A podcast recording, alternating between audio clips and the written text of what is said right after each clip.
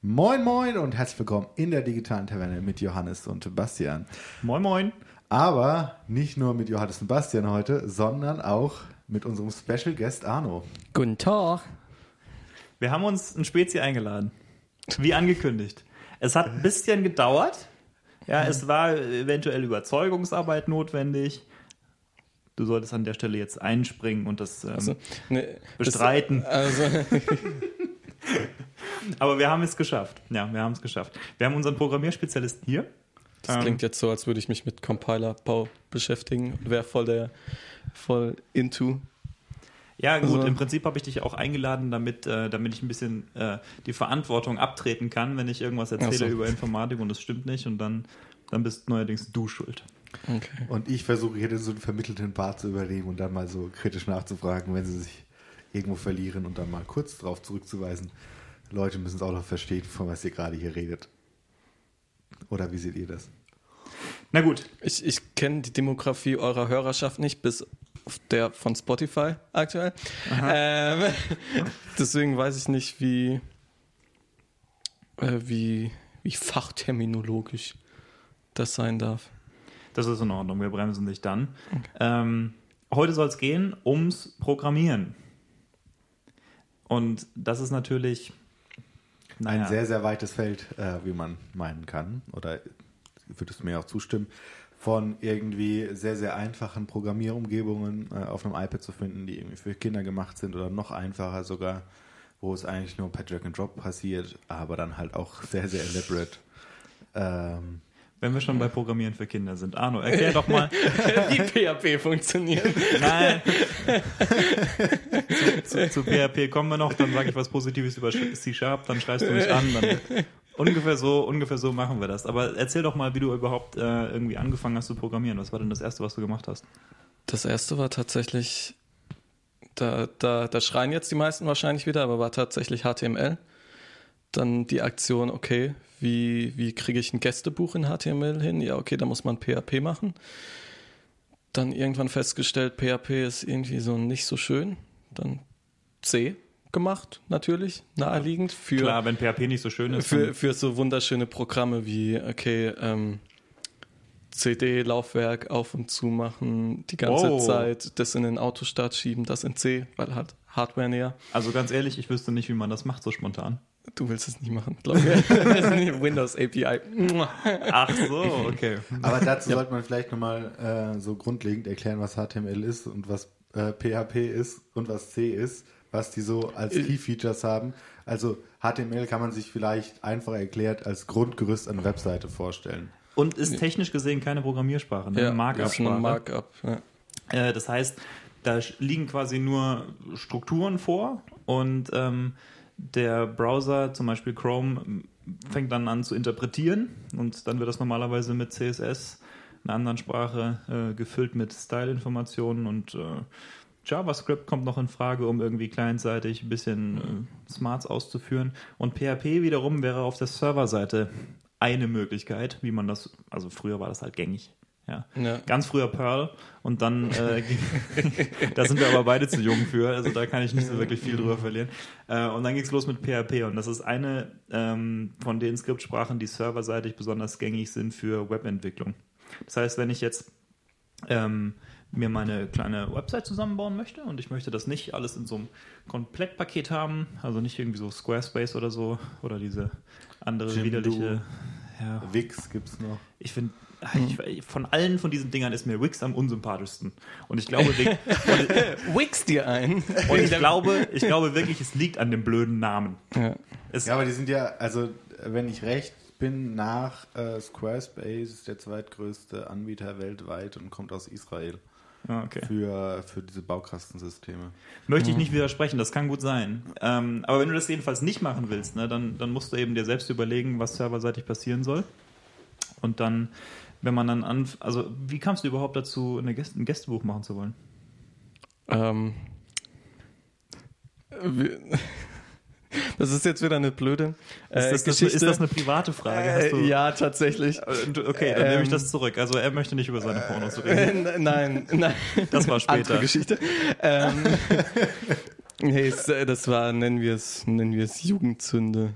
Aber so bin ich zum Programmieren gekommen, von daher hat sie sich rentiert. Aber Okay. Aber da war es, das war so achte Klasse oder so oder, oder siebte Klasse. ja, so um den Dreh rum. Tatsächlich habe ich. Wie alt ähm, ist man da? 14? Oh, ja, sowas. Ja, um den Dreh. 14? Ja, ja, müsste hinkommen. Aber cool, das ist, glaube ich, auch heutzutage mehr so ein gängiger Weg, ja. Also mehr so über diese High-Level-Sprachen einzusteigen. und vor allem halt WebDev ist aktuell der Way to go. Niemand will halt, also ge ich, dachte, gefühlt. Apps, ich dachte, Apps sind der coole Scheiß. Ja, ja, stimmt, vielleicht das auch. Aber Apps ist ja inzwischen dieselben Technologien. Wenn du Oh. als, als populär ähm, Mensch angehst, hast du Ja. auch HTML und JavaScript. Aber, aber wir hatten zusammen auch Informatik in der Schule. Wobei ich vielleicht zwischendurch anmerken sollte, ich habe so ähnlich, also ich habe direkt mit C angefangen sozusagen. Ähm, direkt into the deep end sozusagen. Da war ich auch ein bisschen älter, irgendwie so 15, 16, sowas. Hm. Ähm, habe dieses äh, Webstadium komplett übersprungen, aber du hast mich damit sehr begeistern können. Dann ein bisschen später, als wir angefangen haben, zusammen Projekte zu machen. Ähm, und ich fand das immer faszinierend, dass es in dieser, in dieser Webwelt ähm, viel mehr noch als bei dem, was ich sonst bisher kannte, äh, eben so etablierte Paradigmen schon gab. Ja? Dass man eben Ja. gesagt hat, okay, wenn du eine Authentifizierung machen willst äh, von deinem Nutzer, da gibt es äh, eine Handvoll Möglichkeiten, wie man das am besten macht. Und ähm, wir haben uns auch als Community, sind wir uns halbwegs einig geworden, je nach Use Case, welches, welche das denn sein soll. Und äh, das fand ich zu der Zeit eigentlich ganz interessant. Das ist äh, ich meine, Programmieren hat halt viele, viele Facetten und eine davon ist zu lernen, was die Standards sind und die auch dann zu verwenden und zu lernen, warum es die Standards sind. Ja. Wenn du es halt mit C vergleichst, wo du, wenn du ein Projekt startest, dich erstmal vor die Frage stellen musst, okay, wie will ich überhaupt mit Zeichenketten umgehen? Ähm, das ist halt eine komplett andere Ja. Welt als, als PHP jetzt zum Beispiel. Ich will nachher auf jeden Fall noch darauf zu sprechen kommen. Ähm, also Programmiersprachen gibt es ja tausend verschiedene und die haben total verschiedene Charakteristika. Ähm, Im Prinzip würde ich später gerne darauf zu sprechen kommen, was denn, äh, ob wir uns auf irgendwas einigen können, was denn objektiv gut ist an einer, an einer Programmiersprache. Wenn, wenn man jetzt, weil jeder findet die eine gut und die andere schlecht, ja. Jeder von uns hat irgendwie starke Meinungen, das gehört dazu. Es sind halt dann noch irgendwo Geschmackssachen natürlich. Und äh, ähm, ja, also aber manche Sachen sind richtig scheiße. Das muss man einfach sagen, das hat nichts mit Geschmack zu tun. Ja, nee, natürlich. Äh, das ist jetzt aber auch aus meiner Sicht gesprochen, da ich jetzt nicht so tief drin stecke wie ihr in Programmiersprachen. Dazu kann man vielleicht noch dazu äh, sagen, dass ich erst so wirklich vorletztes Jahr, ja, doch vorletztes Jahr damit angefangen habe, wirklich zu programmieren. Also wirklich äh, so, dass man sich mal, dass man sagen könnte, ich programmiere. Äh, und das jetzt mit einer vielleicht, also höre ich bei Arno immer wieder raus, nicht gerne äh, gemochten Sprache äh, MATLAB äh, was sogar proprietär ist, noch nicht mal Open Source, ähm, und du da ganz starke Meinungen dagegen Ja. hast, dass man das nicht benutzen sollte. Wie gesagt, äh, bei mir wenn ich als Einstieg benutzen sollte, ja gut, weil das einen versaut. Also ich finde MATLAB tatsächlich für manche Anwendungen ganz angenehm. Äh, haupt, hauptsächlich so kleine, halt mathematikbasierte Sachen. MATLAB kommt übrigens nicht von Mathe, sondern von Matrix, das Mat.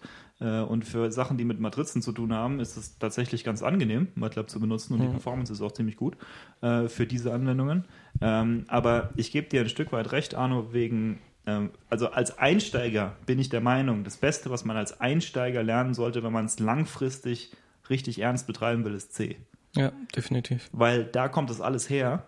Ähm, technisch gesehen könntest du wahrscheinlich mit Assembly anfangen, das wäre wahrscheinlich noch besser, aber wer gibt sich wirklich die Ja, Geduld dafür? Also wer hat, wirklich, wer hat wirklich die Geduld dafür heute noch? Ähm, äh, und der Grund, warum ich das sage, ist im Prinzip einerseits, weil es historisch die Wurzel von total vielem ist. Ähm, und andererseits, weil es auch in diesem ganzen Software-Stack relativ weit unten liegt. Und dann sollten wir vielleicht auch beschreiben, was es eigentlich bedeutet. Ähm, für mich ist es so, alle Informatik, alles, was mit Computern zu tun hat, ist eigentlich eine Geschichte von Abstraktion. Es handelt davon, dass du angefangen hast mit Einsen und Nullen und die du irgendwie auf eine analoge Art und Weise schaltest. Ja, mit, du hast irgendeine Schaltung. Also Strom an oder Strom aus am Ja. Ende.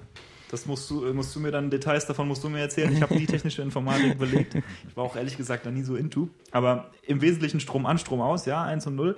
Und dann fängst du halt an, das zusammenzuschalten. Ähm, und die nächste Abstraktionsstufe ist dann halt, dass du dir überlegst, es gibt irgendeinen Befehlssatz, da ich möchte irgendwie, ich habe eine Schaltung, die kann mir was addieren, ich habe eine Schaltung, die kann mir was subtrahieren, ich habe eine Schaltung, die kann mir was speichern.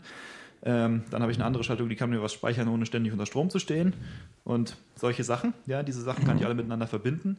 Nur das zu programmieren allein in Hardware ist dann halt super, super naja, unpraktikabel. Also da musstest du ja für jeden Kram eine eigene Schaltung bauen.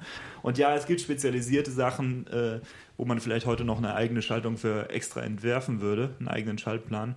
Verschlüsselungssachen gerade. Oder sind es, sind es dann eigene Schaltungen?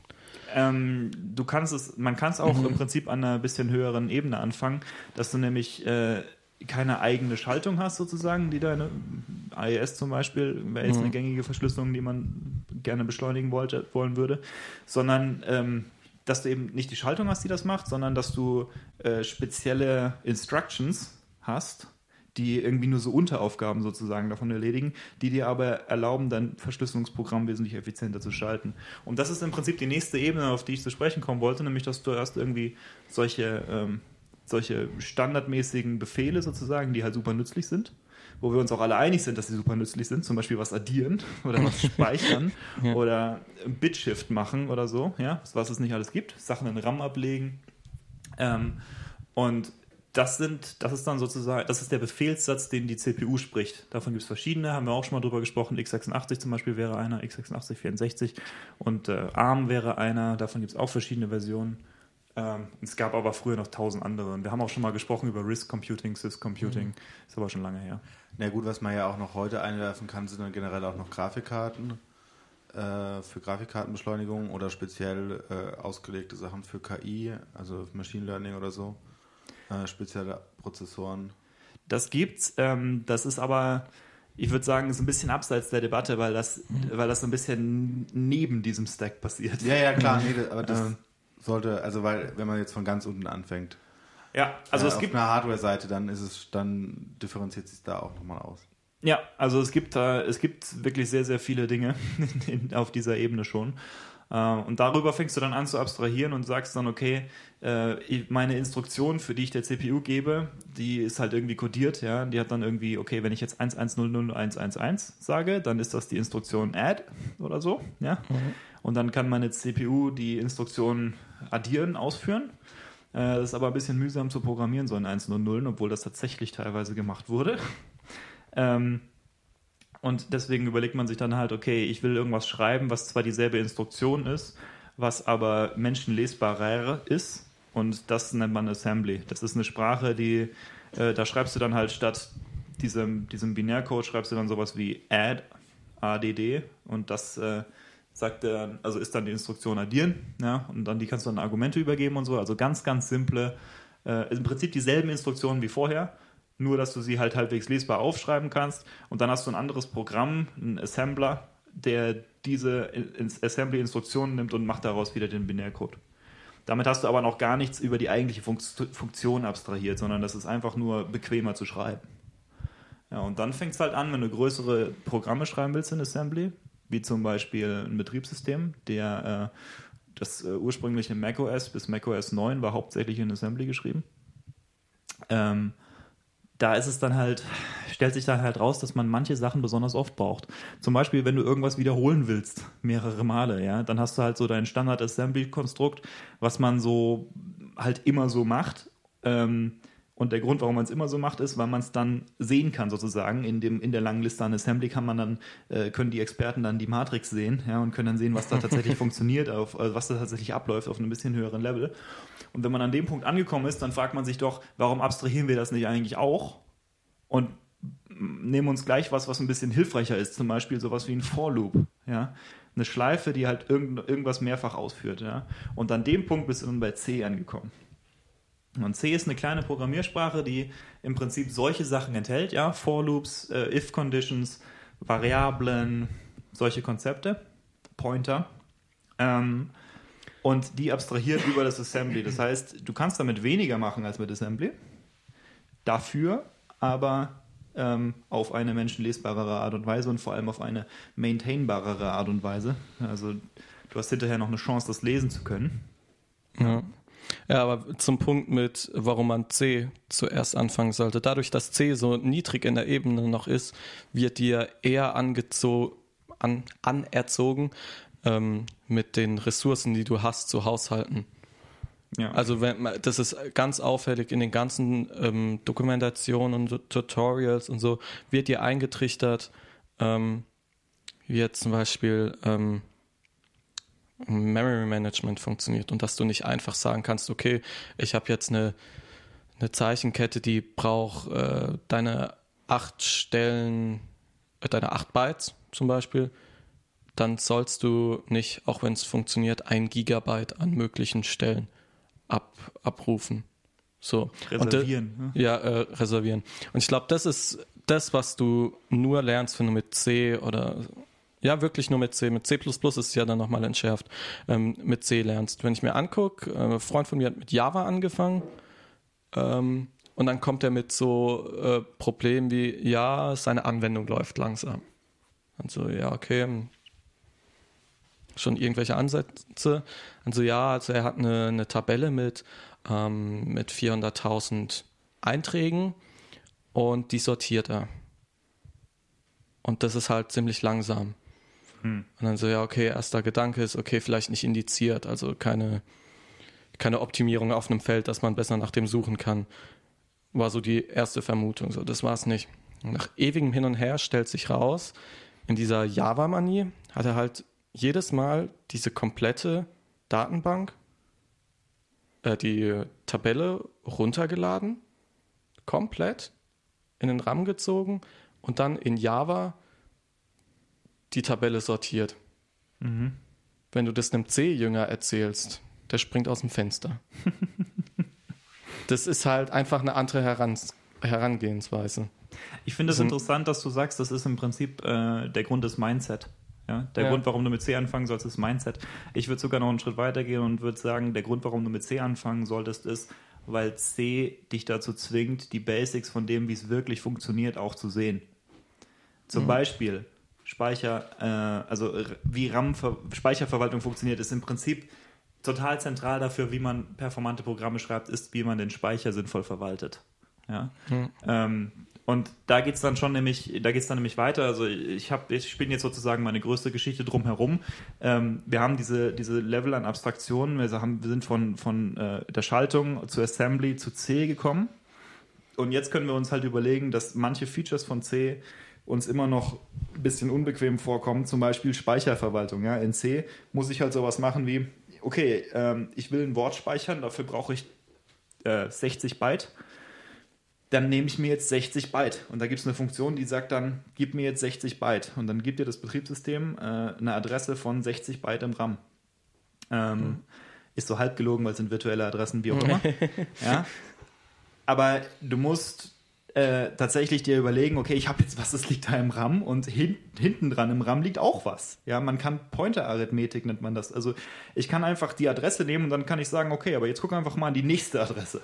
Ja, mhm. und dann ist da vielleicht was, was mir auch gehört. Dann kann ich damit tolle performante Sachen machen, kann auf das andere zugreifen, was direkt hinterher im Speicher liegt, braucht nichts im Speicher zu verschieben. Ähm, und das ist toll, ist aber auch ein bisschen gefährlich, weil wenn ich auf was zugreife, was gar nicht zu meinem Programm gehört, was gar nicht meinem Programm zugeordnet wurde, vorher, dann kriege ich einen Stackford.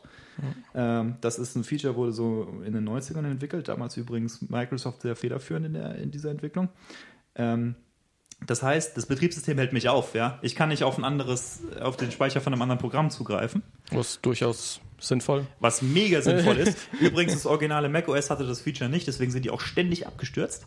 Hm. Also, das ist ein großes Problem gewesen damals. War auch ein großer Grund, warum äh, warum Apple dann äh, umsteigen musste auf das von Next entwickelte, ähm, auf die von Next entwickelte Basis von OS 10.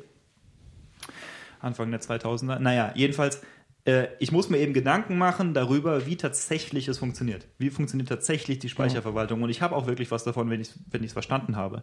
Auch andere Konzepte, die viel, die, die jetzt ein bisschen schwierig sind. Zum Beispiel Magst du erklären, was der Unterschied zwischen Speicher auf dem Stack und auf dem Heap ist? ich glaube, das dauert ein bisschen zu lange. Eigentlich. Also ich, naja. Äh, würdest du dir zutrauen, dass du 100 Prozent naja, 100 Prozent 100 wird es nie werden, aber ähm, also es ist halt tatsächlich jetzt schon ein bisschen komplizierte Informatik. Mhm. Aber Äh, die Basics sind folgende. Ich habe in meinem Programm Sachen, die sind temporär. Ja, zum Beispiel sowas wie, ich mache, ich habe irgendeine Schleife und ich habe irgendeine Variable, die zählt, wie oft diese Schleife durchgelaufen ist. Das ist was, das funktioniert nur lokal in meinem Programm. Und äh, danach ist es weg. Ja? Oder ich rufe eine Funktion auf. An die Funktion müssen Parameter übergeben werden und die Sachen, die in den Parametern stehen, ähm, die werden nur dazwischen gespeichert. Also Sachen, die kurze Lebenszeit haben in meinem Programm. Und die ähm, liegen äh, auf dem Stack, nennt man das. Das heißt, von, der RAM wird von zwei Seiten gefüllt sozusagen, also der Teil vom RAM, der für dein Programm zugewiesen wurde. Von unten und von oben. Von unten äh, kommt der Stack und äh, auf dem Stack liegen eben genau diese temporären Sachen. Und andererseits kann ich mir aber auf dem Heap, das ist auch von der anderen Seite gefüllte RAM, kann ich mir Speicher geben lassen.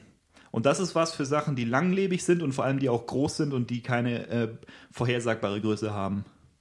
Ja, und dann kann ich nämlich in C würde man dann sagen malloc und in, in C würde man sagen new. Mhm. Ja, also da gibt es diese, äh, gibt's mhm. diese, diese äh, speziellen halt Funktionen, die mir genau diesen Speicher geben. Und wenn ich was wirklich in C machen will, dann sollte ich das wissen. Ja? Dann sollte ich wissen, was ist der Unterschied zwischen Speicher auf dem Heap und Speicher auf dem Stack. Und das sind genau diese Sachen, die, die total grundlegend dafür sind, wie Computer eigentlich funktionieren und die ich tatsächlich nur lerne, wenn ich auch mit C anfange, weil in Java ist das alles unsichtbar. Mhm. Ja, in Java ist der Unterschied rein semantisch. Du hast dann so diesen, ja, also zunächst mal sind in Java ja alle Objekte mutable. Da wird es jetzt, da wird's jetzt äh, richtig interessant. Ja? Also äh, mit anderen Worten, das verhält sich alles so, als wenn es auf dem Heap liegen, liegen würde.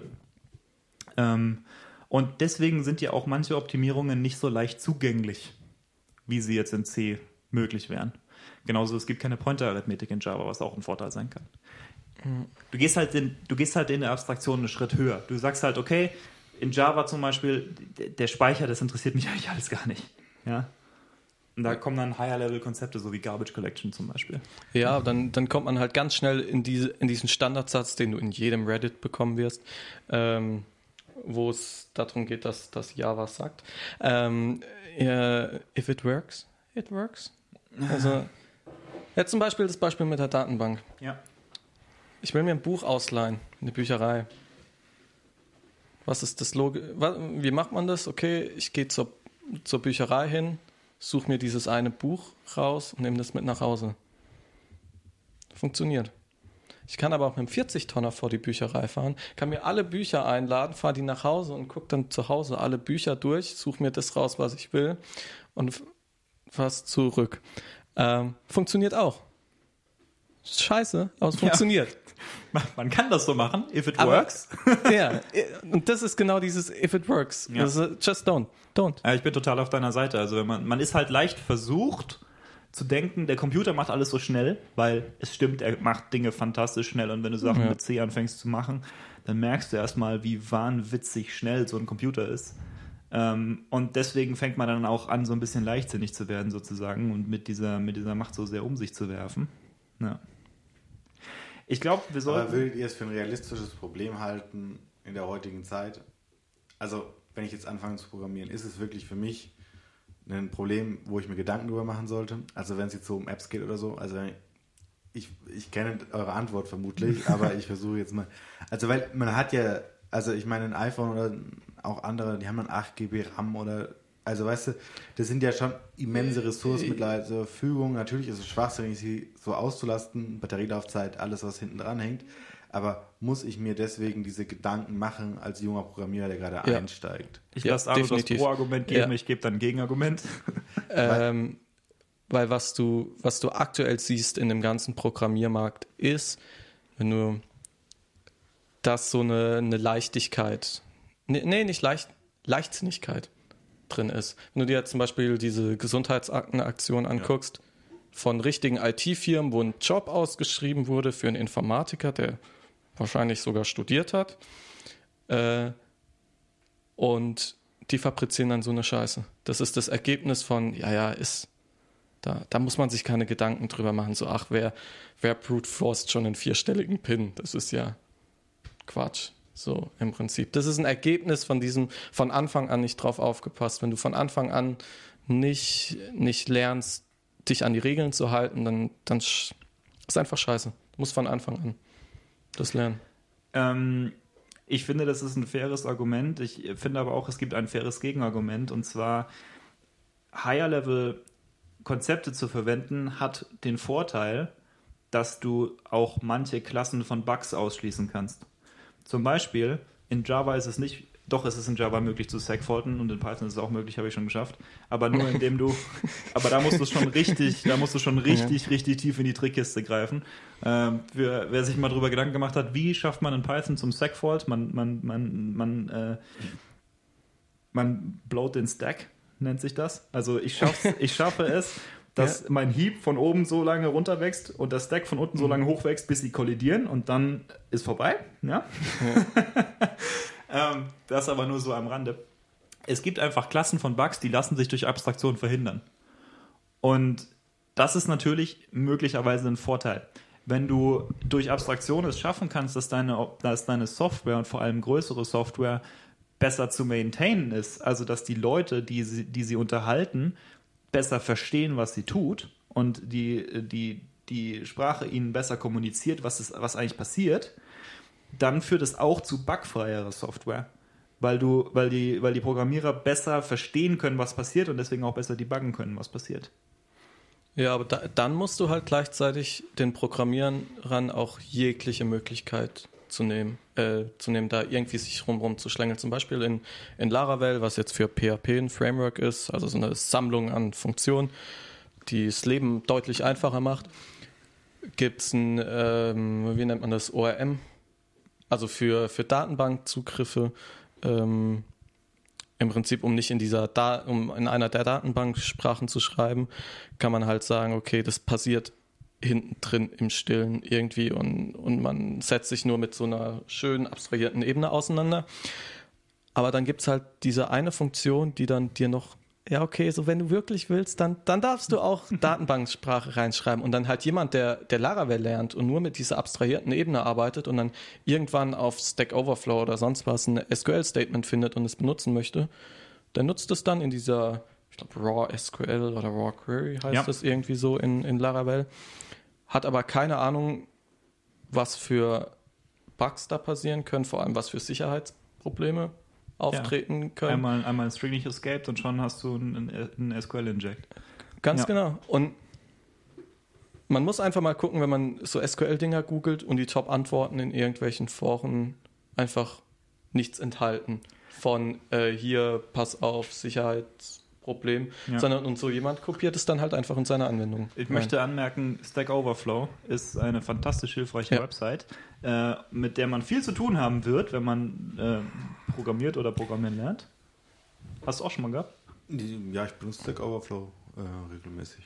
Also selbst wenn es jetzt nur LaTeX ist oder so. Also ja, LaTeX, mögliche. aber auch MATLAB und je nachdem auch R, was ich ja auch noch mache. Also es ist nicht so, dass das jetzt eine Go-To-Plattform ist, die man extra aufruft, sondern es ist halt in dem Moment, in dem man irgendwas googelt, googelt, was in die Programmierrichtung geht, landet man. Und das man ist auch völlig normal. Äh, da sollte man sich darüber klar sein.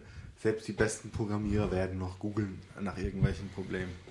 Äh, das, so gehört mhm. das. Also es ist mhm. nicht so, dass man irgendwie lernt es zu machen und dann muss man es nicht mehr machen. Klar, natürlich Sachen, die man schon häufig gemacht hat, die gehen einem natürlich auch leicht von der Hand. Aber das Witzige am Programmieren ist ja Sachen zu machen, die man noch nicht häufig gemacht hat. Mhm. Genau, da ist es doch das Spaßige. Ja? ja. Sonst, sonst bist du auch nicht besser als eine Maschine.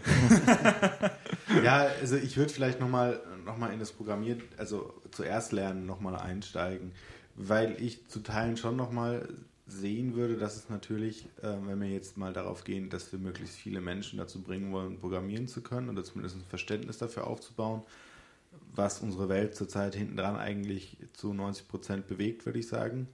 Mal die menschliche Komponente rausgerechnet. Aber was, was in den Apps läuft, dann finde ich es schon äh, einen gehbaren Weg zu sagen, ich gehe auf, auf eine Abstraktionsebene von Python oder von Swift äh, und bringe so Kindern oder vielleicht auch eine Abstraktionsebene drüber, ich bringe so Kindern spielerisch bei, was zu programmieren oder jetzt irgendwie Lego-Technik oder so. Also ähm, was man jetzt auch irgendwie als Programmieren bezeichnen kann. Und ich finde es schon äh, legitim zu sagen, ich gehe über diesen Weg erstmal und bringe Programmiersprachen bei oder das, das Verständnis von Programmieren. Und wenn du dich halt wirklich damit auseinandersetzt, dann solltest du schon mal äh, C irgendwie gelernt haben und mal verstanden haben, was da passiert. Aber ich persönlich finde es jetzt, äh, gut, vielleicht auch mit meiner nicht vorhandenen Erfahrung mit C und äh, diesem ganzen System, äh, nicht notwendig, äh, den Einstieg, wenn ich ihn äh, schaffen will, gerade für eine jüngere Zielgruppe darüber zu machen. Weil gefühlt, korrigiert mich, weil ich mit Python jetzt nicht so viel gemacht habe, ist es mit Python deutlich einfacher, ein funktionierendes Mini-Programm hinzukriegen als mit C äh, weil mir weniger Bugs passieren werden. Ja. Ähm, ja, und wenn dir Bugs passieren, dann ist man auf einmal aufgeschmissen. Also, weil man sie nicht versteht. Äh, ich sag mal so, ich glaube, das sind zwei verschiedene Paar Schuhe, weil das eine mhm. ist, wovon du sprichst, ist dieses, dieser Funken Begeisterung. Ja? Du willst den Leuten einen Erfolgsmoment geben, äh, ein Erfolgserlebnis geben, was sie, was sie motiviert weiterzumachen. Und äh, da gebe ich dir im Prinzip total recht. Also für mich ist es so, als ich angefangen habe zu programmieren, ähm, irgendwann kommt man an den Punkt, wo man so denkt, okay, aber wenn das geht, dann geht alles.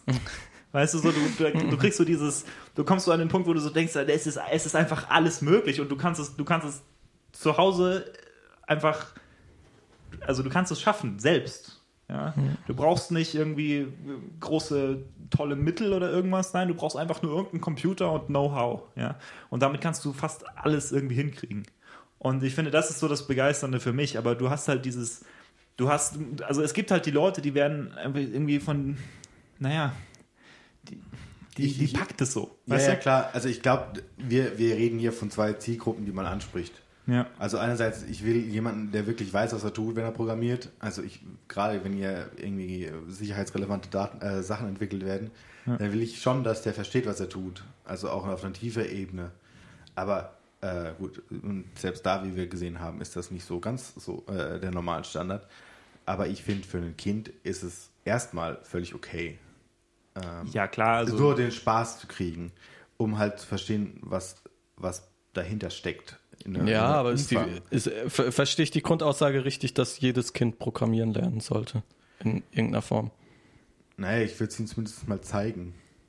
Weil, weil das ist so ein Argument, das ich immer öfters höre mit so jedes Kind, weil wir sind die Generation der Technik. Äh, Nein, jedes Kind sollte programmieren lernen, aber so, ja, unsere Eltern waren die Generation der, der Autos und trotzdem würde ich behaupten, zwei Prozent von denen wissen, wie ein Verbrennungsmotor funktioniert und trotzdem fahren alle ganz gut, ohne groß Probleme zu kriegen. So, also ich, ja, ich glaube. ich so nicht vergleichen. Aber ich, ich finde, du musst es ihm trotzdem anbieten, auf einer, auf einer gewissen Ebene ihn zu zeigen, äh, wie Technik funktioniert, die uns mehr umgibt. Ja, aber es ist halt die Frage, auf welcher wird. Ebene ihnen das zu zeigen, ob man halt wirklich sagt, okay, wenn man, wie heißt das, Pluche, dieses äh, Java Track and Drop mit Blöcken in der Blue, vierten Klasse. BlueJ halt ist die Java-Variante von Scratch. Und Scratch wurde für, von MIT damals genau für den Zweck entwickelt, so grafisches Programmieren für Kinder. Okay. Jetzt habe ich einen Faden verloren. Ja, willst du auf der Seite, auf der Ebene ansetzen oder willst du auf einer textbasierten Ebene ansetzen? Ich glaube, das war der Punkt, den du machen wolltest. Ich würde fast auf einer textbasierten. Weil wenn ich mir das angucke. Naja, ähm, aber du willst ja auch Kinder begeistern äh, für irgendwas. Also ich meine, für die ist es ja dann, also wenn du, du gehst ja auf eine Ebene runter oder auf eine Ebene hoch, je nachdem aus welcher Blickwinkel du es jetzt betrachten willst, ähm, und gibst ihnen die Möglichkeit, mal einen Roboter von rechts nach links fahren zu lassen und ihnen sozusagen mal eine Idee davon zu geben, dass wenn ich jetzt hier was verbinde, dann passiert was damit. Und das kann ich auch auf einer anderen Ebene machen. Habe ich übrigens gemacht als Kind. Diese Mindstorms. Mindstorm. Ja, du ja, auch. Tito. Mega, mega cool. ja, aber es, ich glaube, und da müssen, also persönlich finde ich, müssen wir mehr in diese Richtung, zumindest das Angebot zu machen, mhm. dass Kinder, wenn sie es interessiert, das tun können. Und da sind halt nicht nur Jungs von betroffen, das kann auch ein Mädchen genauso interessieren. Äh, um jetzt mal aus dieser Gender-Ecke, weil du hast Waren ja. wir in der drin? Nein, Oder? aber die wird okay, auch. Nee, ich dachte schon, ich die kommt ja immer wieder auf. Die kommt ja immer wieder auf, äh, wenn du von Programmieren sprichst. Ja, das ist was für Jungs. Ja, es ist halt nicht, sondern du musst halt alle irgendwie mit ins Boot holen. Und ich finde, über so eine Ebene dann einfacher zu gehen, als ihn jetzt, ja, hier, in der zweiten Klasse, also ist jetzt sehr überspitzt formuliert, aber in der zweiten Klasse, hier lern mal C. Das bringt dir was, da verstehst du, wie Computer funktioniert. Das ist, glaube ich, nicht der, der Weg, den man gehen sollte, aus einer spielerischen Ebene mit Kindern zu lernen, wie Programmieren funktioniert oder wie das Konzept dahinter funktioniert. Ich habe neulich mit einem Freund äh, gesprochen, der auch Mathematik studiert hat und der hat gemeint, sein Lehrer hat damals immer gesagt, an der, in der Schule lernt man Mathematik in homo homöopathischen Dosen. Äh, und im Prinzip, denke ich, ist es mit Informatik genauso. Wenn du diese grafischen Programmieroberflächen ähm, verwendest, glaube ich, ist das wertvoll im Sinne von, du lernst was über Konzepte, ja, du lernst was darüber, wie eine Schleife funktioniert, wie, eine, wie ein Conditional funktioniert, wie irgendwie, dass der Computer hintereinander was ausführen kann in, in fantastischer Geschwindigkeit und ähm, das, glaube ich, kann dir schon eine grobe Vorstellung davon geben, wie ungefähr Programmieren funktionieren könnte. Und es gibt ja durchaus auch Angebote, um dann eben schrittweise sozusagen lower level zu werden. Ich glaube nur, und ich glaube, das ist auch der Punkt, den Arno aufmachen wollte, wenn du jetzt schon weißt, dass du es willst und dich hinsetzt und dir überlegst, okay, wenn ich jetzt richtig langfristig und ernsthaft was machen will in diesem Bereich, womit fange ich an? Ja, ähm, dann ist C die richtige Antwort. Oder Python vielleicht, aber da scheiden sich dann die Geister. Ja. Sorry. ja, so ein bisschen Mikrofonierungsproblematik gerade. Ja, aber das, das, das sehe ich halt auch. Also ich, ich glaube, dass C irgendwie zum Beibringen so irgendwie einem Zehnjährigen oder so oder noch jünger wird es schwierig. Aber das wird es ähm, generell. Aber ja, also man muss den Kindern auch ein bisschen mehr zutrauen, weil ich hatte jetzt zum Beispiel vor, vor ein paar Semestern mit, ähm, mit Sonic Pi, das ist ähm, in, in Ruby im Prinzip, äh, also es ist eine Sprache, mit der man einfach Musik generieren kann. Und es wird benutzt für, ich glaube, oh, was war denn das? Ähm, achte Klasse funktioniert es ohne Probleme. Ähm, und das ist halt wirklich so klassisches Programmieren ähm, mit auch echt hässlichem Syntax, was in der Natur von Ruby ein bisschen liegt. Äh, und oh, die Schüler, oh, Shots, oh, Shots feiern. Äh, und, aber die Schüler sind drauf klargekommen.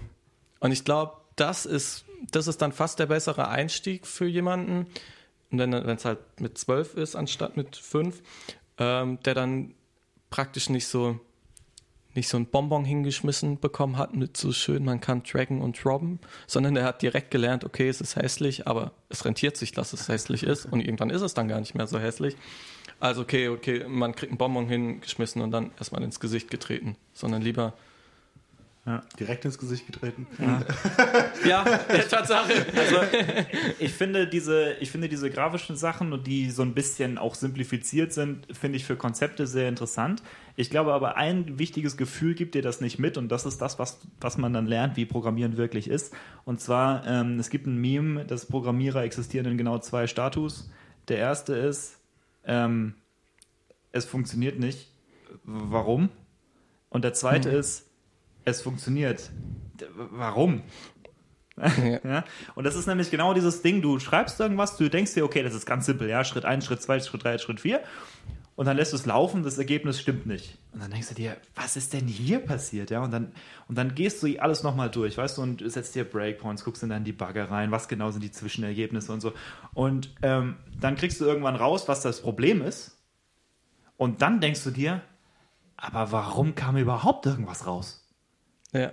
Weißt du, das ist, das ist total häufig. Das ist total häufig, dass genau sowas passiert, ja. Das, oder auch Programme, die schon seit Ewigkeiten in Verwendung sind. Und dann kommt irgendein Edge-Case und, und es passiert ein Fehler und du trackst es dann äh, zurück und findest irgendwann die Ursache und dann denkst du dir, aber warum ist es nicht komplett abgestürzt? Warum, warum, warum konnte es so lange noch so halbwegs in Ordnung laufen? Ja? Und das, ich finde das halt interessant, weil das Programmieren einen eben dazu zwingt, mh, wirklich die Details davon anzuschauen, wie es wirklich funktioniert. Weil wenn in den Details ein Fehler ist, passiert, dann, also, dann funktioniert einfach gar nichts. Ja. Und nur weil jetzt was funktioniert, bedeutet es halt dann auch noch lange nicht, dass es in Zukunft immer funktionieren wird. So das Standardbeispiel für äh, macht schön eure Testing-Sachen und so ist äh, irgendwie Luftwaffenbasis oder so mit einer Luftabwehr, die dann halt irgendwie, je länger sie gelaufen ist, desto beschissener wurde die Präzision und dann ist halt blöderweise einmal eine Rakete, die angeflogen ist, nicht abgefangen worden und wahrscheinlich so ein sogenannter Off-by-One-Error, der sich dann nach einer Weile kumuliert hat. Irgendwie sowas. äh, me mega scheiße so, aber Ich meine, Programmieren hat halt, vor allem Low-Level-Programmierung hat halt viel mit so Kleinkram zu tun. Ja, so, Mhm. ja, ich muss mir überlegen, von wo bis wo läuft mein Index und so und welche Adresse habe ich da jetzt genau irgendwie vor mir. Und ähm, dann passiert halt leicht dieser sogenannte Off-by-One-Error. Ja? Ich habe mich geirrt, mein Indexbereich ist eins größer, als ich dachte. Und auf einmal passieren so ganz unscheinbare Fehler. Und das ist übrigens auch ein starkes Argument für diese Higher-Level-Programmiersprachen. Es können in C und überhaupt auch in Sprachen, die nicht memory safe sind, also die, bei denen du direkten Zugriff hast auf äh, Speicher und vor allem auch Pointer-Arithmetik, ähm, in diesen Sprachen können richtig hässliche Sachen passieren, wenn du, ohne es zu wissen, deinen eigenen, ähm, de- deinen, eigene, deinen eigenen Speicher überschreibst auf eine Art und Weise, die du nicht wolltest. Ja. Und ähm, das sind dann und dann vor allem auch noch in Kontexten, bei denen es, bei denen mehrere Sachen gleichzeitig ablaufen, ja, dieses Multithreading, äh, was in der heutigen Welt auch immer wichtiger wird, nicht nur auf Grafikkarten, sondern auch auf ähm, CPU. Und dann passieren halt Bugs, die wirklich, wirklich schwierig zu finden sind. Ja. Und das ist natürlich was, wenn du darüber abstrahieren kannst, auf die eine oder andere Art und Weise. Ich bin, du weißt, ich bin persönlich Fan von Rust zum Beispiel. Äh, das wäre eine, sagen wir mal, ziemlich weit am einen Ende des Spektrums, was man dagegen machen kann. Und äh, dann glaube ich, also systematische Lösungen sind immer besser als Detaillösungen. Ja, aber du kommst halt mit der Abstraktion irgendwann auch ans Ende. Nämlich zum Beispiel, ja, doch, zum Beispiel äh, Fließkommazahlen. Ja, Jetzt, hier, also jetzt ein Drittel zum Beispiel, ähm, weil der Speicher begrenzt ist, kann ich nicht unendlich viele Dreier. Dreier abspeichern. So. Beziehungsweise es ist Deswegen- ja dual, deswegen ist es noch hässlicher. Ja. Aber ja. Äh, deswegen muss man halt blöderweise runden auf 0,33333. So, und so, so Probleme, also das, das klingt jetzt nicht nach einem großen Problem, wenn du halt 0,0000000 irgendwas äh, Abweichung hast von deinem Ergebnis, aber wenn du halt eine Berechnung zum Beispiel 4, 5 Milliarden Mal durchlaufen lässt, was durchaus realistisch ist, dann addiert sich sowas auch gerne mal auf. Und über so Probleme kannst du halt nicht gut abstrahieren drüber. Da ist das Ende von Abstraktion erreicht. Also es ist nicht so, dass man jedes Problem mit einem zusätzlichen Layer lösen könnte. Nee. Sinnvoll lösen könnte. Man muss aber sagen, an der Stelle ist dann die Mathematik das Problem. Also äh, solche, solche Rundungsfehler, ähm, also die Rundungsfehler selbst sind nicht Schuld der Mathematik, aber ähm, ich sag mal so, wenn das ein großes Problem ist, ist dein Algorithmus falsch gemacht. Und das ist sozusagen ja die erste Ebene. Ja? Du musst dir Ja. tatsächlich mal drüber. Also bevor du anfängst, in der Implementierung zu optimieren, optimier erst im Algorithmus. Und man muss auch sagen, ja, Premature Optimization is the root of all evil. Ähm, das ist äh, übrigens auch ein Meme. Ja? Von wem ist das eigentlich? Ist das von Linus? Keine Ahnung. Oder ist das einfach, ist das ist einfach ein. Ding? So. Ja, okay, also zu früh zu optimieren ist ein starkes Problem und der Grund ist, ähm, ein Programm ist nur dann hilfreich, wenn es das richtige Ergebnis liefert. Weil das Programm Return 0 zum Beispiel läuft sehr schnell, hat halt meistens nicht das richtige Ergebnis. Also es ist genauso hilfreich. Ja? Wenn dein Programm nicht das richtige Ergebnis liefert, dann might as well not exist. Ja? Das Wichtigste ist die Korrektheit. Und erst dann fängst du an, ähm, schneller zu werden. Ja. Und Ab- ja, Geht diese Abstraktionsebene, die du gerade beschrieben hast, äh, das ist ein Far-Off-Thema, aber würde sich das mit Quantencomputern zum Beispiel lösen? Hm, Nö, Weil aber du man, diesen, diesen Zwischenraum zwischen 0 und 1 hast?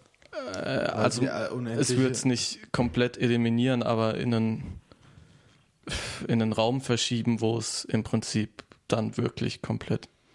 Aber da muss irrelevant. ich jetzt euch... Äh, also, Also wir sind jetzt beide keine Physiker. ich finde Äh, das aber eine sehr interessante Frage. aber Wie machst du Gleitkomma-Arithmetik mit einem Quantencomputer, mit Qubits? also mit einem also mit einem aktuellen gar nicht wahrscheinlich.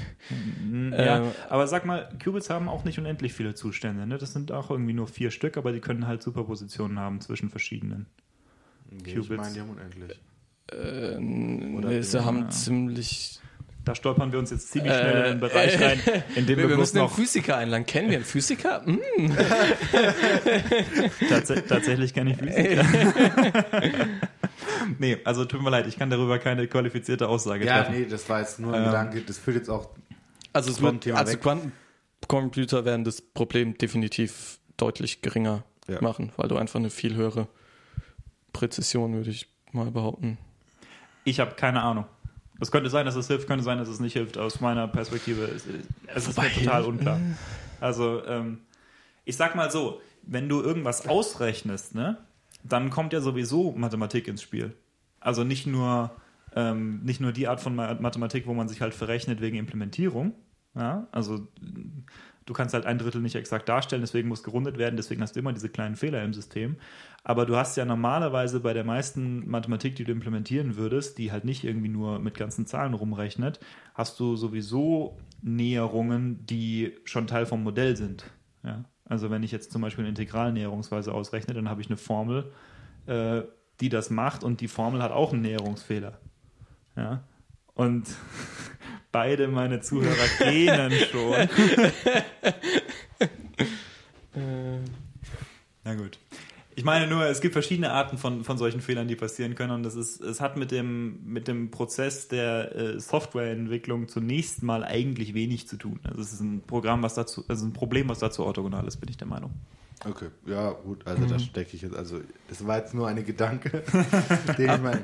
Aber interessant, ich würde gerne mal, äh, ich würde gerne mal jemanden befragen, der, dazu, der dazu tatsächlich Ahnung mhm. hat, aber ich kann dazu nichts Qualifiziertes sagen. Na gut, wie stehst du denn zu Software Engineering? Im Speziellen? Im speziellen ähm, Sinne haben wir mal zusammen eine Vorlesung belegt, die war nicht sehr erleuchtend. Äh, ja. Ähm, also ich bin kein Profi dafür. Ich würde auch behaupten, unsere beider Industrieerfahrung hält sich in Grenzen. In Teams größer größer zwei. zwei. ähm, dementsprechend also ich halte von diesen ganzen, ganzen Struktur, erfundenen Strukturen nichts. Also das Optimale ist halt echt, ich, ich weiß nicht, ich glaube, Apple macht das in die Richtung mit Teams nicht größer als sieben Leute. Ja, weil, so. äh, also jetzt äh, kann ich auch psychologisch was reinschmeißen, hm. äh, weil wenn du über sieben gehst, äh, zumindest um die sieben, ist es ist der Punkt, in dem du ähm, in deinem Team schon wieder Unterteams hast.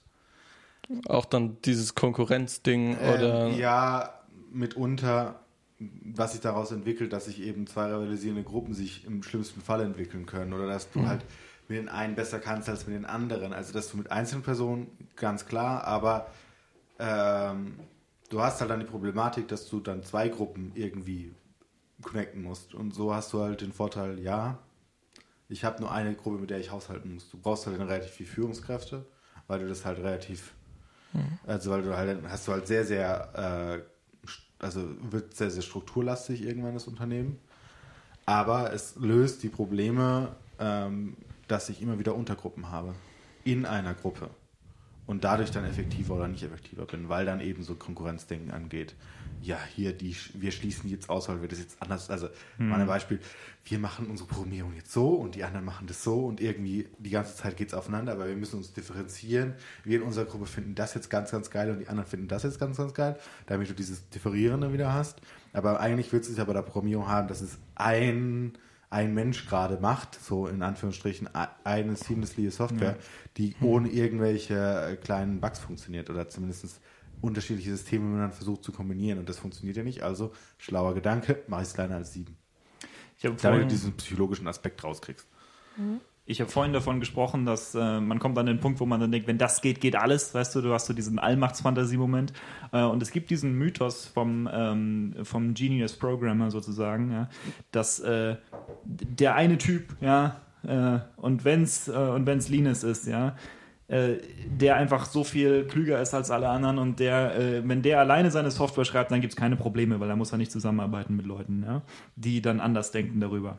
Mhm. Äh, das ist, denke ich, eine falsche Denke. Also es ist, ähm, es ist einfach nicht so, ja, weil jeder ist, jeder macht seine Fehler, das ist normal, es passieren Bugs ähm, beim Programmieren. Jeder, der mal ein Programm geschrieben hat, was mehr als 1000 Zeilen hatte, der weiß das. Es ist nicht möglich, bugfreie Software zu schreiben. Das geht einfach nicht. Ähm, ich glaube, das Entscheidende ist, dass man so ein bisschen, also einerseits braucht man ein bisschen Systematik, um dagegen anzugehen, das stimmt. Andererseits kann man es aber auch übertreiben ne? ja. mit, der, mit der Systematik. Aber wenn man sich halt anguckt, so was aktuell auf dem Software, in, in diesem ganzen Software-Engineering-Markt passiert, ist, alle vier, fünf Jahre gibt es einen neuen Trendbegriff. Das machen dann alle Startups. Und Waterfall zum Beispiel. Zum Beispiel oder Scrum, Gedöns und, und immer so weiter. Agile. Und, Ja, aber und das ist seltsamerweise. Ja, das ist ja, aber das ist ja kein Software Engineering. Das ist ja Das Projektmanagement. das, ja, okay. Das, das, das geht ja davon weg und das ist ja eher eine Weiterentwicklung von den. ja, Sachen, diese die ganzen hast. Pattern sind halt ständig im Wandel. Also Ja, aber das ist dementsprechend. ja menschlich. Ja, scheinen wir noch nicht perfekte gefunden zu haben und so. Das ist dann.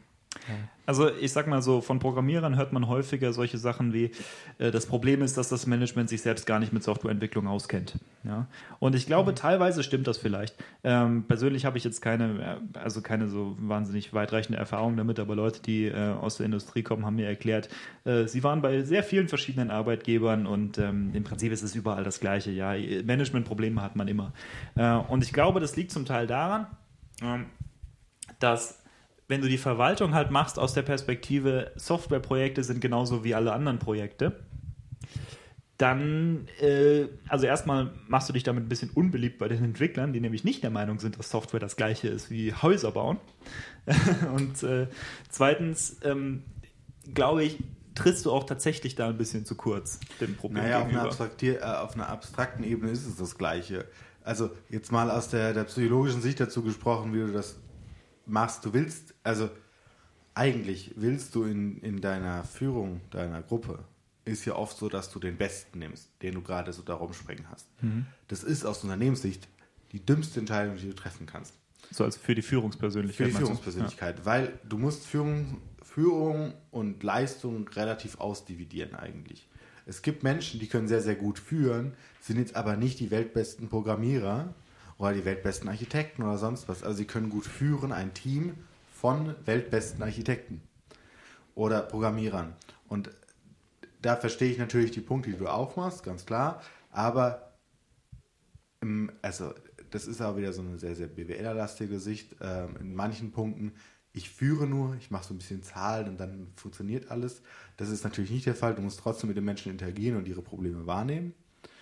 Aber natürlich, Führung ist immer, also natürlich kann auch ein super Programmierer, super Führungskraft sein, aber den will ich ja nicht verlieren als Programmierer. Und es ist auch eine andere Qualität, die möglicherweise mit dem Programmieren nicht zusammenhängt. Genau. Und deswegen ist dann immer so natürlich so dieser, dieser Shift. Und jetzt nochmal auf Arno zurück, gerade äh, so Scrum, Agile oder was auch immer da noch sonst so rum äh, passiert, irgendwie Change Management in, in Unternehmen, Unternehmensorganisationen äh, oder sonst was. Ähm, das ist ganz normal, dass du Entwicklung hast, Unternehmensentwicklung, genauso wie du Programmierentwicklung hast. Die Sprachen, die heute programmiert werden, sind nicht die Sprachen, die vor mm, gut, 30 Äh, Jahren programmiert werden.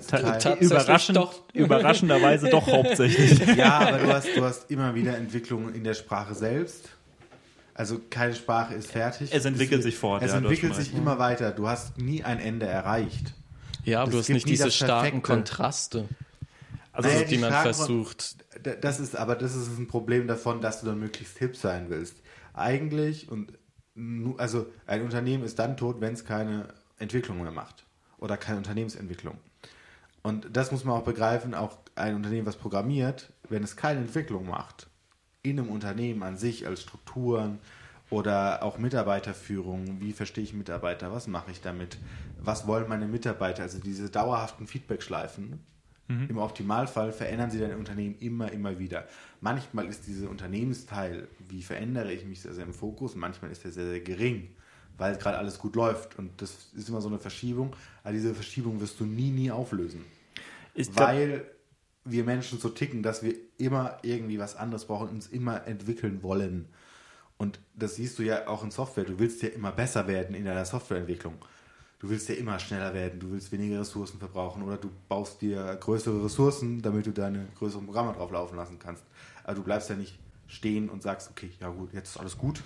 ja. Optimalfall haben wir gefunden. Das Die- ist ja genau das Gleiche, nur auf eine andere Art und Weise. die Entwicklung aufzuhalten kann auf keinen Fall das Ziel sein, da gebe ich dir total recht. Und auf die Art und Weise, wie du die Führungshierarchie dargestellt hast, würde ich dem auch nicht äh, widersprechen, also auch nicht auf der äh, auf Entwicklerseite.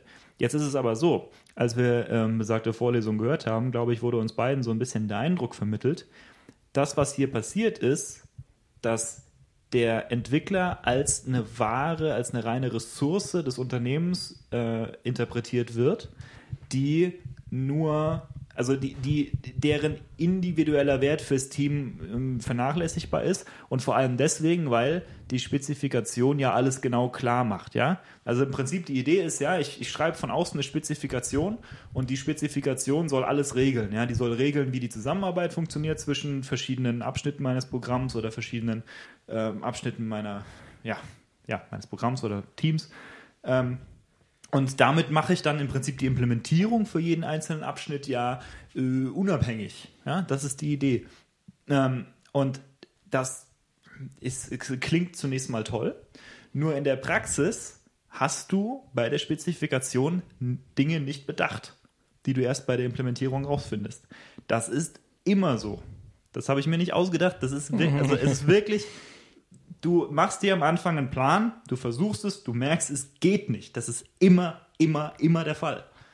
Weil du weißt einfach vorher nicht, was genau die Probleme sind, auf die du stoßen wirst. Und ich weiß, es gibt auch wieder Prozedere, die dagegen äh, dann genau gegen diesen Effekt anarbeiten. Ähm, aber ich glaube, was mich tatsächlich einfach am meisten gestört hat, ist so dieses, ähm, du willst dem Entwickler selbst möglichst wenig Kontext geben. Und das halte ich für genau falsch. Weil ich bin der Meinung, am besten entwickeln kannst du, Software nur dann, wenn du weißt, in was für einem Kontext soll das eingesetzt werden, was du da vor dir hast. Dann weißt du nämlich, worauf du dich konzentrieren kannst und du kannst auch implizite Annahmen, die du immer machen musst, äh, auf eine informierte Art und Weise machen. Ja, du kannst dir über, du kannst intelligent darüber nachdenken. Okay, das und das und das muss ich jetzt entscheiden. Ja, die Spezifikation regelt es nicht. Nebenbei die Spezifikation wird es nie alles regeln, weil wenn sie es alles regeln würde, wäre das Programm schon fertig. ja. Die Spezifikation regelt es nicht alles. Das ist genau der Sinn vom Programmieren, dass, dass die Spezifikation nicht alles regelt. Und um intelligente Entscheidungen treffen zu können, die diese Spezifikation im Sinne der Anwendung, die geplant ist, implementiert, genau um diese Entscheidungen gebildet und also informierterweise treffen zu können, intelligenterweise treffen zu können, musst du den Kontext kennen. Und dieses, dieses Modularisieren ist eine tolle Idee, aber du musst es eben auch auf eine vernünftige Art und Weise umsetzen, sodass dabei auch kommuniziert wird, was der eigentliche größere Plan ist. Ein wunderschöner Monolog hast du gerade. Nee, aber ja, aber das sind ja zwei unterschiedliche Probleme in den Raum gestellt weil, also ich verstehe deinen Punkt, das ist eine reine BWLer-Sicht. So, ja. Ich habe eine Ressource, die brauche ich. Die Ressource ist Mitarbeiter, die Ressource ist relativ teuer. Können wir die lösen? Okay. Also, ja. so das ist so diese reine Ressourcensicht auf die Dinge und andererseits musst du halt gucken und dann scheinen halt in den Unternehmen die falschen Konzepte davon zu sein, wie ich am besten Strukturen habe in meinem Unternehmen, die dann begünstigen, dass die beste Software rauskommt. Ja. Das ist dann halt aber da fängt dann wieder dieser Entwicklungsprozess an, der dann mehr im Vordergrund steht oder weniger im Vordergrund steht. Wie machen wir es jetzt am besten?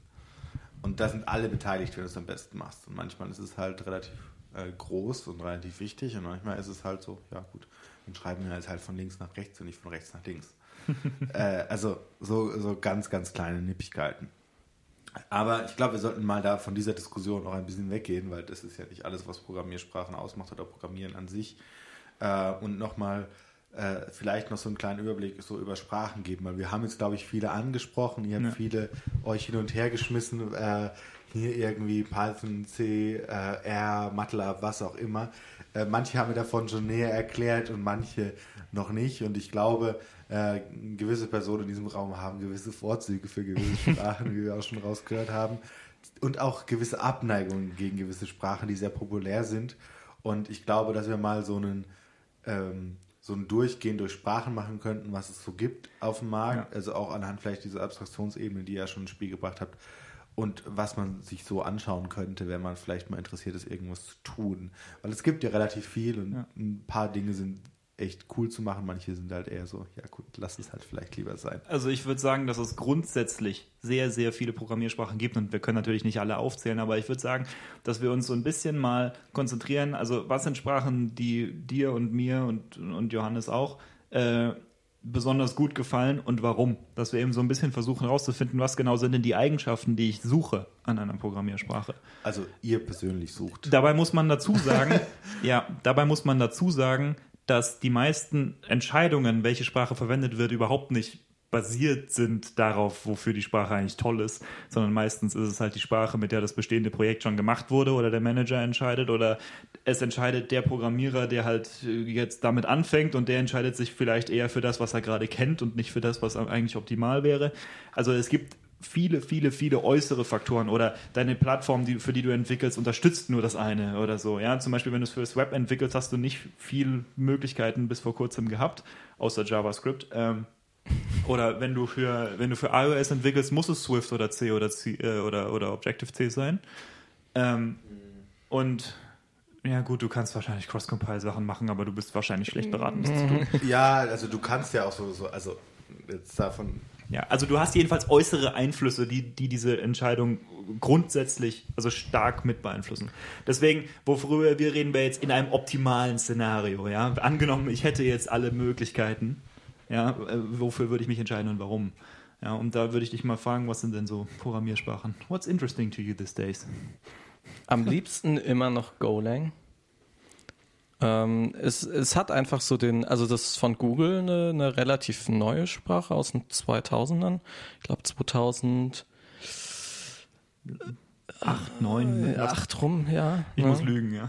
Ähm, und das ist halt so viel für so, also es ist wunderschön für so ähm, Serverentwicklung, also, also Tools für Server oder, oder auch für Mathe-Zeugs ist es relativ angenehm. Es gibt, und es gibt halt so viel dafür.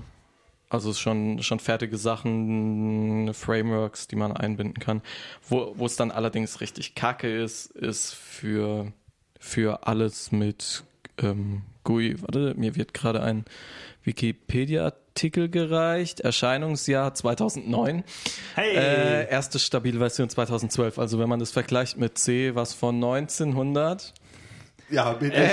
lass, lass mich wer, wer sind die Also, C-Jünger in diesem Ach, Raum? äh, Um das jetzt- 77? 76? Sowas in der Größenordnung. Luke, äh, äh, Also, Johannes, kannst ja. mal nachschauen. Ne? Also man merkt halt an, an Go auch so, okay, diese, die, die modernere Infrastruktur ist einfach mit drin. Also man kann automatisch Packages von GitHub ziehen und, und es ist, ist vieles super angenehm. Testing Vielleicht ist in der Sprache drin. Ähm, Also wenn wir jetzt... Äh, Ja, damit kommen wir so ein bisschen ab, Ja. aber so kurz. Also GitHub, äh, man muss immer eine Versionsverwaltung haben vom Quelltext, vor allem wenn man mit mehreren Leuten zusammenarbeitet. Eine, Tech, also eine technische Lösung dafür ist Git. Es gibt auch noch tausend andere. Und eine populäre Variante äh, für, das Server, für die serverseitige Umsetzung von, diesem, äh, von, von Git ist GitHub. Was auch eine kommerzielle Lösung ist, die inzwischen Microsoft gehört, aber das steht auf dem anderen Blatt. Ähm, C ist übrigens aus 1972. hey, so, welcher nicht so weit weg. hält, sich, hält sich in Grenzen. Na gut, also das ist für Parallelisierbarkeit, meinst du, ist gut, also für Server-Sachen und auch Ja, wegen, ja, für wegen alles, Infrastruktur. Ne? Ja, ist einfach, ist einfach wunderschön. Und gerade wenn man aus der PHP-Welt kommt, wo alles so überladen und, und, und einfach unnötig viel ist, dann ist, ist Go wunderschön. Sag mal was zu objektorientierter Programmierung in Go. Äh, ist anders. Aber ist schön. also, ähm, man muss dazu sagen, also Go zwingt einem auch zu viel. Äh, jetzt zum Beispiel, wenn man, wenn man in PHP, man kann in dieser objektorientierten Programmierung eben sagen, okay, so manche, manche Funktion kann nur das Objekt selbst aufrufen oder das können auch andere von außen äh, aufrufen. Ähm, und in Go funktioniert es halt so, dass du das markierst, indem du einfach die, die Methoden, die, die Funktionen, die nach außen frei verfügbar sind, groß schreibst und die, die nicht sind, klein schreibst. Und es ist halt jetzt in PHP, du kannst halt kannst, kannst machen, wie du willst. So. Und das machen die Leute tatsächlich, wie sie wollen, und dann wird es furchtbar. Also dir gefällt Ähm, es, dass es dir die Struktur vorgibt, Ja, dass du dieses... zu einem gewissen Maß. Also jetzt nicht so stark wie Rust oder so, würde ich mal behaupten. Äh, aber an, an den wichtigen Stellen, ja. Und es, es fühlt sich einfach an wie C mit Python gemischt. Ich glaube, das ist ein interessanter Punkt, den du da aufmachst, weil zum Beispiel, wenn du C entwickelst, hast du so das Problem, in C geht alles auf acht verschiedene Art und Weisen Ja. mindestens. Und es ist teilweise unklar, was die beste Variante ist. Und es ist teilweise auch, gibt es faire Argumente für und gegen die eine oder andere Ja, gut, aber das ist Variante. ja in jeder Programmiersprache, dass es auf viele verschiedene Weisen geht. Ja, aber in C ist es extrem. Also da gibt es wirklich, und, und, vor allem, wenn du mit altem Code dann noch arbeitest, der auch teilweise noch in C geschrieben wurde, weil dann geht es nämlich los, dass es gar keine standardisierten Datentypen mehr für Strings zum Beispiel gibt. Ja, inzwischen gibt es welche in C++, gibt es jetzt in der Standardbibliothek, also Strings sind Zeichenketten, sowas wie Sätze oder Wörter. Ähm, und das wurde halt damals teilweise alles, da, hat, da hatte halt jeder seine eigene Bibliothek dafür. Und das ist zum Beispiel, also das ist ein starkes Problem mit C früher gewesen. Inzwischen hat sich das hoffentlich halt einigermaßen eingependelt, aber mit, also wenn du halt mit, mit Legacy-Sachen noch arbeiten musst, das ist immer noch ein Problem. Aber dieses, dass es, dass es dir Wege vorgibt, weißt du, dass es, dass es einigermaßen klar ist, was ist der idiomatische Weg, wie man irgendwas machen sollte. Und dieser Weg ist dann auch gut. Ja, das ist das, das ist im Prinzip das, das Coole, was, worauf du hinaus willst. Ja. Und, und du hast in diese, in dieser, nennen wir Szene, auch viel mehr diesen, ähm, du willst die Sachen gut machen, du willst, dass der Code schön aussieht. Und also gerade wenn man sich in den Subreddits rumtreibt, du wirst immer jemanden finden, der über deinen Code drüber guckt und dir sagt, okay, warte mal, das ist jetzt, so kann man es, it works, but it, it's not beautiful. It's ja. Just, just don't do it like this. Ähm, und das ist, wenn Node.js Subreddit zum Beispiel unterwegs bist, würde ich behaupten, da ist der, der, das Gefühl für Ästhetik in der Programmierung weniger stark ausgeprägt ja. als jetzt in, in Go. Ein anderes Ding, was äh, Go oder wofür Go prominent ist, ist diese äh, die Art und Weise, wie es ähm, Concurrency, sagt man dazu, also Nebenläufigkeit, Gleichzeitigkeit mhm. äh, behandelt, was natürlich im Serverumfeld besonders wichtig ist, ja, weil du mehrere Anfragen gleichzeitig irgendwie bedienst oder zumindest äh, auf welche wartest oder du hast du machst mehrere Anfragen nach außen und im Prinzip willst du die, das Ergebnis davon bearbeiten, wann auch immer es halt reinkommt und du willst nicht mit dem mit der einen Anfrage die andere blocken und so. Also dieses Konzept von Gleichzeitigkeit ist besonders wichtig in diesem Server-Kontext und äh, dafür ist Go bekannt, dass es also sehr klare Abstraktionen hat, ähm, wie damit umgegangen wird. Ansonsten ja. ist Go äh, higher Level als C, aber lower Level als Python? Ja. Würde ich sagen. Ja. Was ja. ist so die, die am meisten High-Level-Sprache, die dir jetzt so spontan einfallen würde? Python? Meisten High -Level. Ich würde fast sagen Java. Java. Oder? Kann man das nicht. so. Also mit High Level meine ich jetzt äh, ähm, äh, sehr weit oben in diesem Stack, den ich beschrieben ja. habe. Ja. Äh, also ganz ja, unten haben wir Assembly und C und Rust. Und, äh, Wobei, wenn man von den klassischen weggeht, dann ist und es. Pascal. Und ganz oben Fortran. haben wir sowas wie. Fortran ist tatsächlich relativ high level. Okay. Ich glaube, da muss man echt auf die spezialisierten Sachen gehen. Also so Sachen wie wie in der Musikprogrammierung zum Oder Beispiel. MATLAB. Ja, so Sachen. Das also wäre dann am. Ist das so High Level? MATLAB ja. ist sehr High Level und ich glaube, der Grund ist, das ist schon so weit, also da, da sind schon Abstraktionen für dich gewählt worden, die besonders hilfreich sind für eine bestimmte Ach Domäne. So, Matrizen also alles. ja, es sind, ja. es ist eine Domänensprache, die ist für eine bestimmte Domäne besonders gut geeignet und für andere schlecht geeignet. Ja. Und so eine Sprache ist zum Beispiel MATLAB. Die ist, ähm, ist es für eine bestimmte Domäne, nämlich für Dinge, die mit Matrizen zu tun haben, ist es sehr angenehm. Äh, für andere, sagen wir mal, so mehr General-Purpose-Aufgaben eher nicht so geeignet. Ich würde sagen, das, was am meisten High-Level ist, was mir so spontan einfällt, was aber auch General-Purpose-mäßig einsetzbar ist, ist wahrscheinlich Python. Oder ja, ja, aber man es bewegt sagen, sich so alles so ungefähr auf derselben ja. Ebene. Man kann also auch der, Vor- oder Nachteile, würde ich jetzt ne, sagen, die, die da halt passieren. Also wenn du jetzt vergleichst den, den Unterschied zwischen Python und C++ von der Leveligkeit und Python und Super Collider, das sind ganz, ganz andere Welten zum Beispiel. Okay. Also ich finde es halt interessant, dass heutzutage mit den modernen Sprachen auch so ein bisschen das Ganze aufgeweicht wird, weil wir jetzt Sprachen haben, die High-Level sind von der Programmierung her, die aber nicht unbedingt viel schlechter performant sind. Ähm, zum Beispiel mhm. Java, ja, ist eine relativ high-levelige Sprache, ist aber mit einer sehr guten Implementierung äh, von der JVM äh, nur ungefähr Faktor 6 langsamer als C. Was gar nicht so schlecht ist. Also für Mathematikaufgaben, mhm. es kommt natürlich total darauf an, was du für eine Anwendung hast und das ist jetzt nur so ein, so ein Richtwert. Ja, ich, ja. ich habe letztens gelesen, irgendwie ähm, Java Faktor 6 und und Python Faktor 10. Ja, ich habe so dir das geschickt. Ja, oh, von dir kam das. Oh, okay. ja, aber ähm, also Python ist tatsächlich im Schnitt langsamer als Java. Jedenfalls, wenn man tatsächlich native Python-Sachen macht. Jetzt ist es natürlich so, dass Python äh, im Speziellen halt auch relativ viel auf darunterliegende in C geschriebene Bibliotheken zugreift und die sind natürlich viel, viel schneller. Ähm, aber ich glaube, das ist eigentlich ein interessanter Maßstab, ja, dass du halt äh, man konnte früher die, wie High-Level eine Sprache ist, konnte man daran messen, wie viel schlechter sie performt als Assembly. und inzwischen ist das total aufgeweicht, ja. weil es halt Sprachen gibt, so wie Rust, die von der, ähm, die einem vom Programmiererlebnis her ein, also was anbietet, was higher Level ist als C mhm. und lower Level als Python. Mhm. Ja. Aber was genauso performt wie C. Also das ist schon ziemlich, ziemlich interessant, ja. Also die Art und Weise, wie man seine Abstraktion wählt, ist sehr interessant. Rust zum Beispiel, eine Sprache, für, äh, für die ich äh, viel Respekt über habe. Ähm, also ist auch deine Einschlaflektüre? tatsächlich, tatsächlich lese ich manchmal die Rust-Dokumentation abends. das ist wirklich ein sehr interessantes Dokument, muss man sagen, auch einfach nur, um was zu lernen über, über Programmieren. Also das, die, die Rust-Dokumentation ist sehr, sehr hilfreich für total viele verschiedene Sachen, auch so grundlegende Konzepte. Naja, wie auch immer, auf jeden Fall. Ähm, also ich glaube, ich werde es trotzdem nicht lesen. Tito. Das ist, ich habe ich hab's versucht.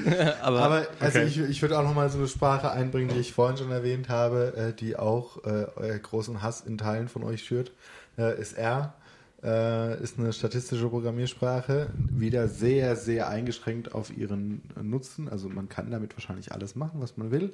Ist jetzt vielleicht nicht die schlauste Idee, das zu tun. Technisch gesehen ist sie wahrscheinlich Turing complete. ich, ah, äh, ja, die Informatiker. Ich, ich, ich, ich kenne mich mit äh, R nicht aus. Ich habe mir das mal angeschaut, so ganz oberflächlich. Äh, so wie die Syntax funktioniert und so. Und ich habe gedacht, das ist ziemlich Antimeter. Also das ist ziemlich. Ja, ähm, also ich kann auch versuchen zu erklären, warum das so sehr Antimeter ist. Weil, also für mich ist diese Sprache dann hilfreich, wenn ich Statistik beibringe. Also in einem Uni-Umfeld oder sonst was. Wenn ich wirklich lernen will, wie Statistik funktioniert, ist eher keine dumme Wahl, das zu tun. Weil ich äh, also verstehen muss, was ich mache und ich bekomme ein Ergebnis heraus.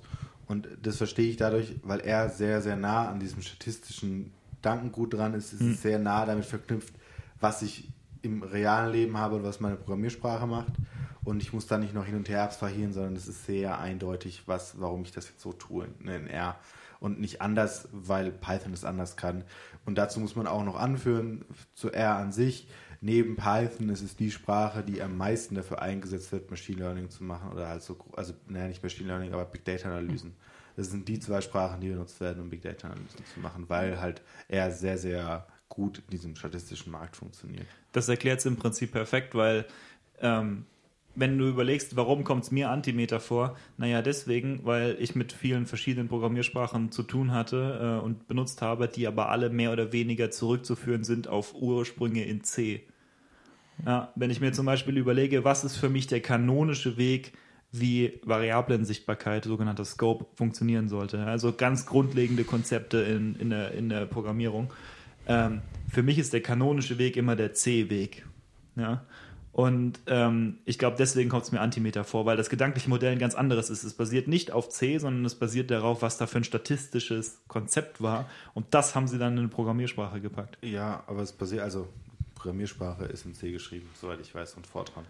Wenn ich mich äh, recht entsinne. Ja, Beziehungsweise äh, basiert auf einer kommerziellen Sprache S. Okay. Falls jetzt, äh, ich schmeiße es jetzt mal in den Raum, es wird euch nicht sagen und auch nicht interessieren. Aber. Äh, nee, also ich sag mal so, ähm, irgendwie musst du deine Sprache immer implementieren, aber genau. was, de, was das eigentliche Konzept ist, was du verfolgt hast, das muss, hat damit nicht Ja, es gibt auch ganz, ganz komische Datenstrukturen, die jetzt in einer normalen Programmiersprache nicht ja. vorkommen werden. Das zum Beispiel nervt mich total an MATLAB, dass du es total schwer hast, irgendwie General Purpose verwendbare ja. Datenstrukturen zu bauen. Du hast eine Matrix und das war's. Ja. ja. Also selbst Listen. Da packst von, du halt alles rein. Selbst Listen von Matrizen, da wird es schon langsam schwierig. Also es geht, aber wird schon langsam schwierig. Ja. Apropos Listen, ich habe eine sehr schöne Liste gefunden. Äh, wir haben sie immer von verschiedenen Programmiersprachen und sind uns zumindest, also wir beide uns ziemlich einig, welche sacken und welche nicht sacken. ähm, aber die Liste heißt Your Language Sucks und listet für 25 Programmiersprachen auf, äh, warum sie sacken. Ja. Also es ist auffällig, eigentlich- dass, dass JavaScript und äh, Java am meisten Unterpunkte haben, aber ich will mir jetzt kein Urteil anhand dessen bilden, aber das finde ich sehr schön, weil die halt sehr schön zeigt, so ja, okay, jede, jede Programmiersprache hat so seine, seine Eigenheit und man muss dann halt ähm, abwiegen. abwiegen? kannst es ja abwägen, abwägen. Wir können das ja einfach in die Shownotes packen. Dann kann das Ähm, Das jemand können wir mal machen. kannst dir schicken. Ja, und man muss dann halt abwägen, was mit ja, was einem wie viel wert ist. Ähm, ja. Ich sag mal so, ich glaube, ein ganz entscheidendes Konzept in der Programmierung ist immer das, was dich nicht überrascht als Programmierer, wie es funktioniert. Das ist gut. Ja? C zum Beispiel hat super, super hässliche ähm, Ecken, ja, super, super hässliche Ecken und Kanten, ähm, wo Sachen passieren, die du nicht erwarten würdest über äh, Speicherzugriff, was auch immer, ja. Aber, ähm, aber das, dass du es nicht erwartest, das ist das Schlimme daran. Weil auf die Art und Weise passieren dann nämlich Bugs, weil dein mentales Modell nicht mit dem übereinstimmt, wie es wirklich ist. ja. Und ähm, das, das ist genau, das ist nämlich genau die Quelle. Du, weil, du operierst auf der Annahme deines mentalen Modells, aber das mentale Modell ist falsch. Und Dinge, die äh, die Programmierer nicht so erwarten, findet man schon zum Beispiel in JavaScript recht prominent, weil JavaScript eine Prototype-Based Inheritance hat. äh, das, das ist jetzt, Ja. äh, das sagt jetzt vielleicht nur den. Spezialisten was. Also, wir haben vorhin von Objektorientierung gesprochen. Objektorientierung ist äh, so normalerweise, wenn du Programmieren an der Uni lernst, dann ist normalerweise die erste Vorlesung sowas wie objektorientierte Programmierung oder Einführung in praktische Informatik heißt das, hieß das bei uns, das war aber auch teilweise Projekt objektorientierte Programmierung. Und das nimmt man heute als relativ grundlegend wahr, dass jemand, der entwickeln kann, weiß, was das ist und wie man das benutzt. Und JavaScript hat Konstrukte, die sehen so ähnlich aus wie Objekte, funktionieren aber sehr anders. Und das ist genau das Problem, ja. Die Entwickler erwarten das nicht. Und Ja. deswegen gibt es auch in jeder Bibliothek, die du in JavaScript benutzen kannst, zum Beispiel jQuery oder Underscore oder Angular oder was auch immer, jede davon implementiert ihre eigene Kopie dessen, was sie denken, wie Objektorientierung in JavaScript funktionieren müsste. Es aber nicht tut, nativ. Ja. Ja, und das ist ein richtig großes Problem, weil auf die Art und Weise hast du dann tausend verschiedene mentale Modelle, in die du dich einarbeiten musst. Im Prinzip arbeitest du gegen dein Framework und nicht gegen die Sprache selbst. Und das halte ich für ein, also für ein richtig grundlegendes Problem. Ja. Ja, ehrlich gesagt, an Java finde ich die Sprache gar nicht so schlimm, sondern das Schlimme daran finde ich das Umfeld. Ja. So dieses, dieses Diese IDE-driven ähm, ja, und- Drag and Dropby. ähm, Ja, und dann ist es immer, also mit Java ist immer das Versprechen, ja, du schreibst einmal deinen Code und dann wird er überall ausgeführt, ja, weil du hast Nope. dann nämlich, die, dann hast du nämlich diese, diese Virtual Machine, ja, und die führt dann deinen Code aus, egal ob das dann auf Android ist oder auf iOS oder auf oder auf Desktop oder auf was auch immer, ja. Das Problem ist, in der Praxis funktioniert es nicht, weil das, was deinen Code unportabel macht, ist nicht, dass er nicht ausführbar wäre auf dem System, sondern das Problem ist, dass du gegen eine andere API schreiben solltest. Ja. Das Problem ist, wenn du auf Windows entwickelst, solltest du gegen die .NET APIs schreiben. Und wenn du auf äh, ja, ja, ich weiß. Aber ist es nicht so? Ich habe schon, ich habe ehrlich gesagt noch nie was für Windows entwickelt, aber mir wurde erklärt, .NET sei das, das ja, das Ding. ja, Ja. But just, just don't. Okay, wenn du auf Linux entwickelst, entwi- dann schreibst du gegen andere APIs. Wenn du auf Mac entwickelst, schreibst du gegen andere APIs. Wenn du auf iOS entwickelst, schreibst du gegen andere APIs. Das Problem ist nicht, dass der Code nicht ausführt. Das Problem ist, dass du gegen eine andere API schreiben musst, gegen ein anderes Betriebssystem. Es funktioniert einfach anders. Es ist nichts, worüber man abstrahieren kann so leicht. Ja, und deswegen halte ich dieses Versprechen für einigermaßen Quatsch. Ähm, und dafür hast du dann eben auf der anderen Seite dieses, ja, jetzt führt es halt in der virtuellen Maschine aus. Ganz toll.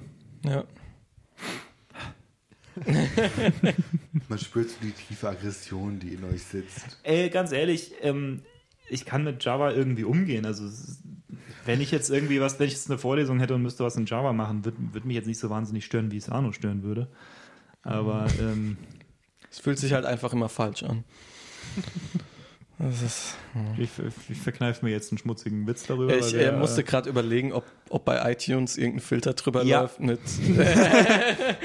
tatsächlich, tatsächlich ist das ein Ding, Explicit Podcast und so. Und Ja. ich glaube, Spotify ist auch ein bisschen problematisch. Also Also, ähm, welche Wörter, Wörter darf ich noch sagen, bevor sie? Die Frage Wenn du ist, drüber ich nachdenkst, glaube, wir lass es. müssen es selber angeben.